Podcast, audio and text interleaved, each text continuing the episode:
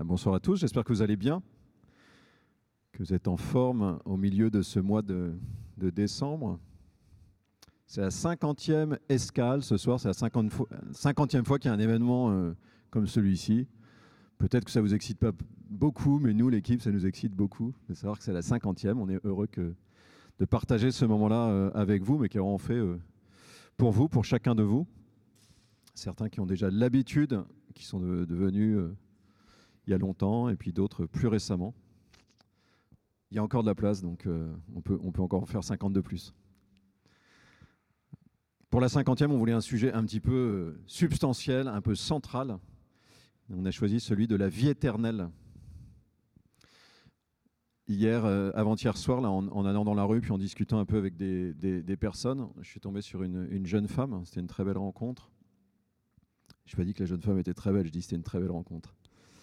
Et alors, elle nous a confié des choses, elle, comme ça, elle présentait vraiment très bien. Euh, et en fait, en discutant avec elle, on apprend que euh, il y a eu un épisode dans sa vie où elle était euh, dans la rue, vraiment, à SDF, pendant, pendant un certain temps.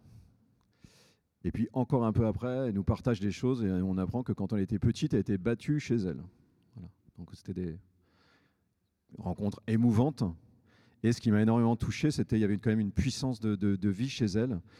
Jésus, elle ne savait pas trop, Jésus encore, c'était pas très clair, mais elle a dit par contre, c'est sûr qu'il y a une vie après. Elle dit, cette vie, elle continue après. Il n'y a pas de problème. Il y a des gens pour qui il y a cette intuition assez simple qu'il y a une vie après la mort. Mais ce n'est pas le cas pour, euh, pour tout le monde. Il y a des personnes pour qui c'est plus difficile. on voulait un peu réfléchir à ça dans un premier temps. Peut-être se dire, moi, au fond, est-ce que c'est euh, est-ce que c'est simplement voyez, un, peu une espèce d'option personnelle ou de, se dire bah, moi je le sens, moi je le sens pas? Dans la tradition euh, philosophique, ce serait un, premier point en fait, sur cette question de y a-t-il une vie après la mort? On voit qu'à l'histoire de l'échelle de l'humanité, euh, il y a beaucoup, beaucoup de monde qui répond oui. À l'échelle de l'histoire de l'humanité, soit dans la sphère du religieux, soit même dans la sphère de la, de la réflexion philosophique, de la méditation. Et puisque nous sommes euh, en Europe, vous voyez, un des, une des figures euh, philosophiques est Platon. C'est intéressant de voir que chez Platon, en fait, il y a une réflexion sur la vie éternelle et la manière dont il pose ou dont il postule, c'est-à-dire dont il dit oui, il y a une vie éternelle, c'est qu'il dit, il, constate que dans le monde, il y a de l'injustice. Et pour ceux qui connaissent un peu Platon, c'est quelqu'un qui a une très grande sensibilité à la question de la justice du côté de l'homme comme vertu, mais une justice qui vient euh, de, plus loin, quoi, qui est quelque chose d'éternel, justement. Et lui, il, dit, en fait, comme il y a des situations d'injustice qui ne sont pas résolues là, dans ce monde, ça veut dire que forcément, il y a plus. Parce que la justice ne peut que triompher. Bon, ça, vous, ça peut toucher plus ou moins, mais je trouve que c'est intéressant de voir vous voyez, c'est une réflexion philosophique pour postuler, pour dire en fait que c'est une, perception intérieure d'une vérité qui est celle de la justice comme quelque chose de très fort. Et disent la justice ne peut que triompher, le mal ne peut pas avoir le dernier mot. Voilà, il n'y a pas besoin d'être chrétien, il n'y a pas besoin d'être catholique. Voyez, pour déjà, on peut, c'est quelqu'un qu'on peut qualifier de rationnel, ce monsieur. Et on peut, à travers une réflexion comme ça, s'ouvrir à l'idée que ce que nous avons sous les yeux, l'espace de notre vie personnelle, ne suffit pas pour rendre compte de, à la fois, de ce qu'il y a en nous, de ce que nous ressentons, et qui en attendent d'une réalisation. Plus largement, dans la tradition philosophique, parfois, on, va, parfois dire, au fond, cet esprit que nous avons en nous, cette capacité à penser, nous sentons bien qu'elle c'est quelque chose d'immatériel et qui est appelé à, qui est immortel du coup. Je ne développe pas trop ça, mais c'est une autre, une autre manière parfois d'approcher cette réalité de il y a une vie après la mort, c'est qu'en fait, je réalise qu'il y a en moi, je ne suis pas juste un amas d'atomes. Alors on pourrait euh, échanger un peu là-dessus, euh, on pourra le faire après, mais sur la question, en fait, qu'est-ce que c'est que le phénomène de, la, de, cette conscience ou même de la pensée quoi. Alors dans les Écritures, dans la Bible, il y a un passage qui va qui serait quasi platonicien, un peu comme ça, sur cette réflexion-là. C'est dans le livre de la sagesse, pour ceux qui ont envie d'aller voir, au chapitre 2. Et c'est l'auteur, il médite un peu et puis il dit quand il y a quelqu'un qui meurt jeune et que ça paraît une mort, une mort scandaleuse, ce qui est le cas objectivement.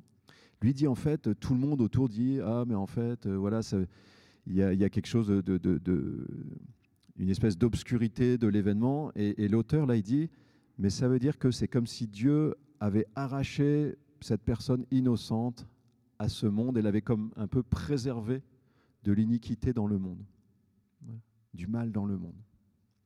Je dis ça pour juste citer un passage dans la Bible qui pourrait ressembler un peu à ce qu'on trouve chez un, dans une réflexion un peu philosophique. Alors, je suis sûr qu'il y en a parmi nous, vous voyez, quand ils entendent ça, ils se disent oui, mais ça, c'est, c'est, vraiment une manière de se persuader qu'il y a un truc quand on trouve que le réel est trop compliqué. Quoi. Donc, je suis, sûr qu'il y en a qui ont ça en tête. Et nous l'avons d'autant plus en tête que c'est un argument en fait qui s'est énormément développé euh, dans, on va dire, en Occident en particulier, sur les, je sais deux, deux, trois derniers siècles cette espèce de, de, réaction critique ou de réaction euh, soupçonneuse, on pourrait dire. Alors pour ceux qui aiment bien la philo, je donne des noms, mais ce n'est pas pour faire malin, c'est plutôt pour que si vous avez envie d'aller regarder les choses. Euh, il y a un monsieur qui s'appelle Feuerbach, et lui, c'était un peu son grand truc. C'était de dire, mais en fait, euh, cette idée d'une éternité, ou bien même l'idée de Dieu, mais disons pour aujourd'hui l'idée de l'éternité, c'est l'homme qui projette ses désirs intérieurs. c'est une projection de mes désirs qui construit un espèce de, j'ai un désir d'éternité, donc je postule qu'il y a une éternité. Ce serait un peu ça son argument. Donc pourquoi pas? On peut, pourquoi pas, on peut discuter. Mais ce que, je pense que parmi nous, il y en a qui sont très, très, qui ont énormément intériorisé ce type d'argumentation, en fait. Parce que c'est l'air que nous respirons. Donc, je dis pourquoi pas, vous voyez, euh, là je reste à un niveau encore intellectuel, enfin un niveau de la rationalité, quoi. Pourquoi pas? Mais en fait, c'est pas si raisonnable que ça, ou c'est peut-être pas si robuste que ça intellectuellement. Voyez, pourquoi faire peser un soupçon sur un désir qu'il y a en nous, et enfin, vous voyez, sur une espèce d'intuition ou d'aspiration très forte qui est en nous Pourquoi est-ce que regarder ça comme quelque chose de a priori douteux est le truc le plus raisonnable qui soit? Je pose juste cette question, en fait. Parce que nous nous sommes trop habitués, voyez, à, ce côté, je dirais, assez négatif. Je suis fait pour des grandes choses. Non, ça veut dire arrête de rêver, quoi. La vie, c'est beaucoup moins que ça. pourquoi, pourquoi, voyez, celui qui viendrait en disant non, non, en fait, on est, promis à rien, on est appelé à rien. Pourquoi cette réaction-là serait plus raisonnable que celle de dire ben, les aspirations qu'il y a en moi et que je découvre peut-être progressivement, me disent quelque chose de vrai. Je veux juste lancer ça pour au moins challenger pour ceux d'entre nous vous qui sont trop, je dirais, intérioriser cette ère-là, ce type de pensée-là. Au moins, vous voyez, remettre un peu les trucs à plat sur la table. Quoi. Repartir un peu dans quelque chose d'un peu plus euh, sain, S-A-I-N. Dans la Bible, la manière de penser ou de s'ouvrir au fait qu'il y a une vie après la mort n'est pas d'abord cette voie un peu philosophique que j'ai développée. il va y avoir souvent quelque chose de plus profond. C'est ce qu'on pourrait appeler une voie euh, relationnelle. La grande chose qu'on a dans la Bible, en fait, c'est que Dieu se révèle comme quelqu'un qui fait alliance avec nous. C'est ça vraiment un peu le dur, le noyau central de la révélation juive puis chrétienne. Et donc, euh, alors même qu'au commencement de la Bible, on va dire les textes les plus anciens, la foi dans une vie après la mort n'est pas si présent, c'est-à-dire que ça va émerger progressivement, la manière dont ça va, ça va émerger, c'est à travers cette expérience qui est faite par le peuple juif d'une relation, on pourrait dire personnelle, avec Dieu, et donc peu à peu, je découvre que si je fais ici-bas l'expérience de cette alliance, de cette relation personnelle,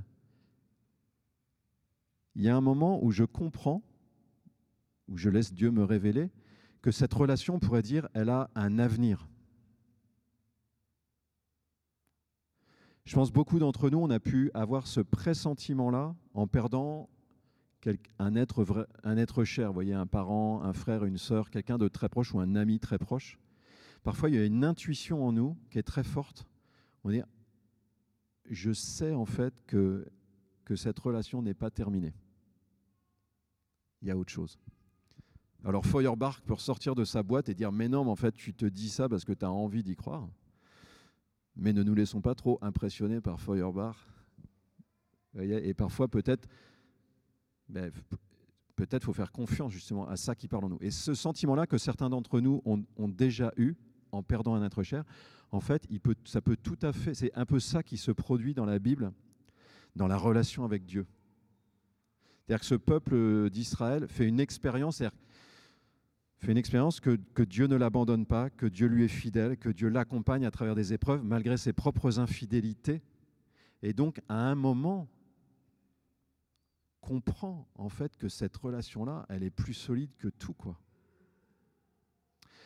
Et dans le Nouveau Testament, donc la deuxième partie, on pourrait dire, de la Bible, qui est celle qui est à partir de la venue de Jésus, cette intuition-là, ou cette, ce, mécanisme-là, pour, pour s'ouvrir à la réalité de l'éternité, il est encore plus net avec la personne de Jésus. Alors les plus belles paroles, c'est celles que Paul nous donne Paul, vous voyez, c'est un, homme qui vit après euh, la, mort et la résurrection de Jésus, mais il va faire une expérience mystique, on pourrait dire, intérieure, spirituelle, très forte de Jésus. Ce qui va lui faire dire un jour dans une de ses lettres, quand il écrit à des gens, à une communauté, mais c'est des, textes qu'on a, hein, qui sont attestés, il dit Christ, donc c'est le, nom, on pourrait dire, euh, juif de Jésus, quoi. Jésus, le Messie, Christ, Christ m'a aimé. Pourquoi? Il s'est livré pour moi. C'est-à-dire que Paul, quand euh, il a fait cette expérience de Jésus qui avait donné, il fait, l'expérience que ce Jésus qui est vivant a donné sa vie pour lui. Donc c'est ça la parole de Paul, il dit, Christ m'a aimé, il s'est livré pour moi. C'est-à-dire qu'il a préféré ma vie à la sienne. Et un peu plus loin, dans d'autres lettres, cette expérience-là, on voit qu'elle porte tout son fruit. C'est-à-dire que Paul dit, mais qu'est-ce qui va me séparer de cet amour du Christ? Qu'est-ce qui peut me séparer de cet amour du Christ? Est-ce que c'est les merdes que j'ai, les problèmes que j'ai à travers euh, euh, ma vie? Il dit non, ça, ça ne remet pas en cause Christ. Est-ce que c'est euh, la maladie? Il dit non plus. C'est quoi alors? Il dit la mort elle-même ne pourra pas me séparer de cet amour du Christ. Donc ça, c'est quelque chose de très joyeux, on pourrait dire, de très heureux de l'expérience chrétienne. C'est que la relation avec Jésus, qui est une relation d'amour, à un moment produit ce fruit-là, on pourrait dire ce fruit spirituel, de j'ai cette conviction, alors qu'il n'y a jamais une conviction de... Euh, euh, c'est pas qu'une conviction comme les évidences mondaines qu'on a, mais ça peut être une conviction d'un autre ordre spirituel, mais ça peut être quelque chose qui peut être de plus en plus fort intérieurement. Mais ceci peut nous être donné, après la rencontre avec Jésus, de réaliser que cette relation, notre propre mort physique, en fait, ne, ne sera pas la fin de cette relation. Je crois que c'est quelque chose de très puissant et c'est proprement le, la, manière juive puis chrétienne d'aborder ou de faire l'expérience la plus profonde, de nous ouvrir à cette, à cette au-delà, à cette vie après la mort. C'est à partir d'une relation présente, à partir d'une expérience présente. Donc je veux dire, c'est pas, c'est autre chose qu'une idée que nous serions immortels. C'est ma relation avec Jésus, le Christ, rien ne peut la, rien ne peut la casser. Elle est appelée à un avenir définitif.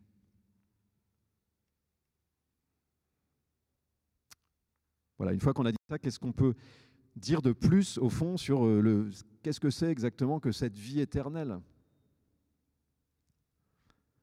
La Bible est assez euh, discrète là-dessus. On pourrait dire deux choses. Au fond, euh, vous voyez, on ne fait pas des grandes descriptives, ce n'est pas des descriptives pour dire il y aura des colonnes de fleurs et il y aura des, ruisseaux euh, argentés, etc. Vous voyez, c'est pas trop le genre littéraire de, la Bible. Vous voyez, il y a une certaine sobriété. C'est pas des grandes descriptions matérialisantes, quoi. On nous dit plutôt deux choses. On nous dit que cette vie éternelle, ça sera enfin de voir Dieu. Il y a un psaume qui dit ça. Quand pourrais-je m'avancer, paraître face à Dieu? La vue, hein, le sens de la, de la vue, c'est celui de, l'expérience immédiate. Quoi. Donc il y, y a, quelque chose en nous qui aspire à voir Dieu. Donc c'est cette expérience immédiate, mais aussi la vue, c'est le sens qui évoque le plus celui de, on pourrait dire, de la connaissance.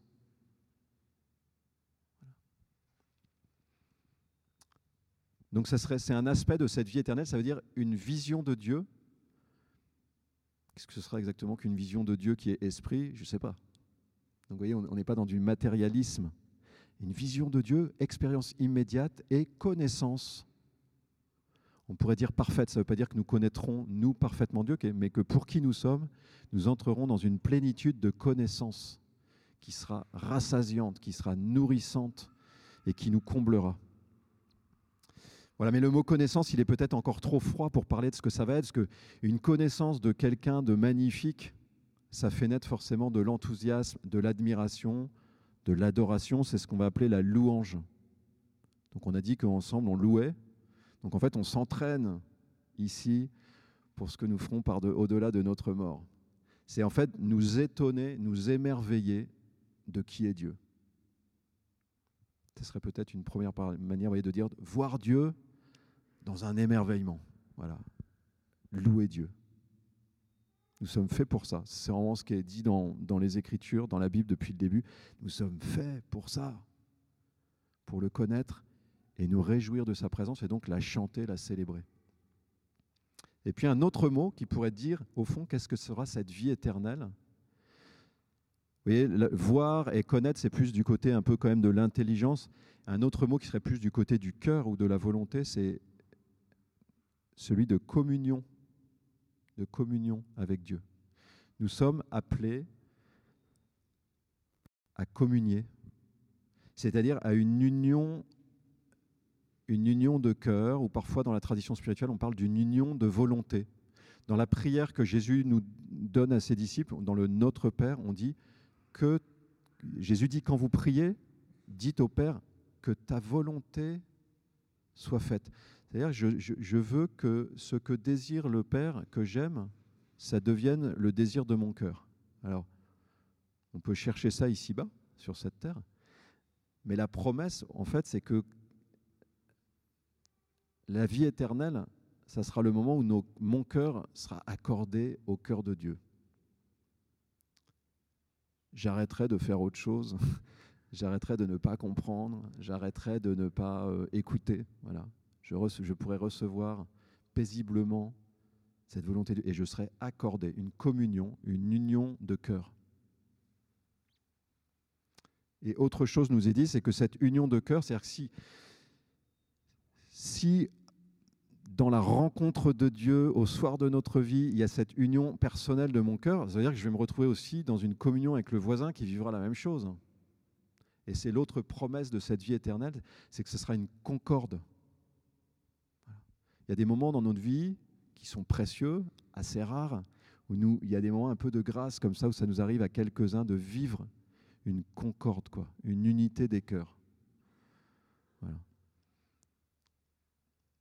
Mais ce parfum-là, c'est ce à quoi nous pouvons aspirer dans ce que Dieu prépare pour nous.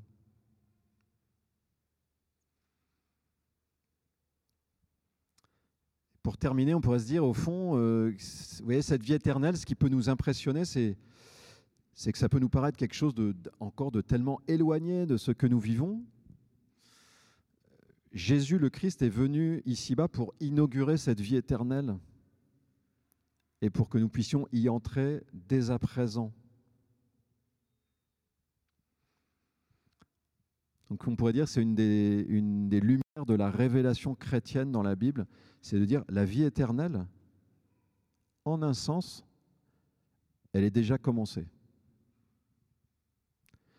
Alors, en un sens, elle ne l'est pas tout à fait. Euh, je vous raconte une histoire. J'étais allé, euh, il y a longtemps, j'avais fait un voyage en Chine et on était allé rencontrer différentes personnes et notamment un, vieux bonhomme qui avait, je sais plus, il, est combien, il avait, je crois qu'il approchait de 90, un vieux jésuite, donc c'est un religieux qui avait vécu dans 70 pays différents de par le monde. Il avait été en mission dans plein d'endroits. Et pour la fin de sa vie, il avait voulu, donc là ça faisait quand même 15 ans qu'il y était, il avait voulu s'installer sur un campus au cœur de la Chine pour être présent, une présence chrétienne au milieu d'un vraiment d'un monde de gens complètement athées, quoi. Matérialistes athées qui ne croient pas en Dieu, donc qui vivaient avec des étudiants euh, chinois qui ne croyaient pas du tout en rien, quoi.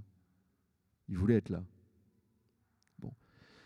C'est une espèce de. C'était un grand bonhomme assez impressionnant, une espèce de figure, quoi. Le gars, il avait été dans. Et là, on était allé le voir, on était trois, un peu tout, tout timide et tout. Puis je me dis, bon, là, on a quand même un espèce de monument. Je vais lui poser une question. Je lui dis, mais comment, euh, comment vous voyez le ciel? Qu'est-ce que ça vous a appris de vivre là et tout? Puis il me dit, ce sera une rupture totale. Ce sera une rupture. Je, je leur ai entendu dire ça, quoi. Pour dire, c'était quelqu'un qui, lui, il avait la sensibilité au fait que ça va être quelque chose de une espèce d'éclosion de nouveauté. Et c'est sûr que pour une part, c'est ça. Donc, vous voyez, c'est la dimension un peu de, rupture. C'est-à-dire que cette vie éternelle, par certains aspects, on ne peut pas du tout se la représenter. Quoi. Ça va être un truc, euh, si c'est bien ça, voir Dieu, etc., ça va être quelque chose de neuf, quoi, de nouveau. Et en même temps, il y a une autre phrase de Jésus qui dit dans l'Évangile, la vie éternelle, il est en train de prier son Père, il dit, la vie éternelle, c'est de te connaître, toi, le Dieu vivant et vrai, et celui que tu as envoyé, Jésus-Christ. Voilà, bien par certains, par certains aspects, cette connaissance de Dieu, elle peut commencer dès ici-bas. Cette connaissance de Jésus, elle peut commencer dès ici-bas. Donc ce qui va, voyez, ce qui va éclore dans l'éternité n'est pas un truc, où on se dirait, mais en fait, on ne sait pas absolument pas ce que ça va avoir à voir. Ça, a comment, ça peut commencer. Lui nous connaît déjà, il est déjà en relation avec nous. Nous, confusément, nous sommes déjà en relation, peut-être plus clairement. Et en tout cas, c'est possible de laisser cette, cette relation-là se développer, se développer. Et ça fait dire à une petite euh, sainte euh, française, Thérèse de l'Enfant Jésus, pour ceux qui la connaissent, elle, elle dit, mais moi, euh, l'éternité, pour ce qui est d'aimer Dieu, j'y suis déjà, quoi. Je l'aime déjà. Donc elle dit, ça ne va pas changer grand-chose. D'un côté, il y a mon vieux jésuite qui dit ça va être une rupture totale. Et de l'autre côté, vous avez une petite religieuse de 24 ans qui dit Mais je respire déjà, j'ai déjà la respiration qui m'attend, quoi. Je me laisse aimer et je l'aime. Cette respiration, elle est en place. Saint Paul nous donne une, image qui synthétise peut-être un peu ces, ces deux aspects. Il nous dit cet ordre de la résurrection, cet ordre de l'éternité, au fond, aujourd'hui, on est comme une semence et on ne sait pas encore à quoi va ressembler la fleur. Vous voyez, du point de vue du passage entre une semence, là, un grain qui est en train de germer, et en fait, à la fin, tac, on ne sait pas encore à quoi, de quelle couleur, va être la fleur, comment va être structurée, etc. Voilà, ce serait une image pour nous dire, oui, il va y avoir de la nouveauté, quoi. Quand tu vas être rempli de la présence de Dieu, il va se passer, il y, a, quelque chose de notre être qui va être euh, complètement, voyez, euh, irradié, il va y avoir des choses, il y a quelque chose qui va apparaître de neuf, quoi, c'est sûr. en même temps, vu de l'intérieur de la fleur, euh, c'est que de la continuité, quoi. C'est quelque chose qui, commence à pousser, qui vient à maturité, puis à un moment qui, un moment qui éclot à travers notre mort. Alors chacun de nous, nous pouvons être selon les moments de notre vie sensibles à un aspect, à l'autre. En tout cas, peut terminer en, priant peut-être quelques instants ensemble ou en méditant ensemble. Peut-être en gardant cette image de Paul dans le cœur, en voyant cette, ce brin d'herbe, on pourrait dire, que nous sommes, qui a été semé dans ce monde. Ce n'est pas nous qui nous sommes donné la vie à nous-mêmes mais notre Père du ciel qui a voulu notre existence. Et en voyant cette puissance de, vie qui est en nous, en chacun de nous, cette aspiration à la croissance, cette aspiration euh, profonde et infinie à grandir, à accueillir la lumière, à la laisser nous transformer. nous pouvons présenter présenter à Dieu ce désir, cette aspiration qui est dans, en nous, à la plénitude, à l'éternité,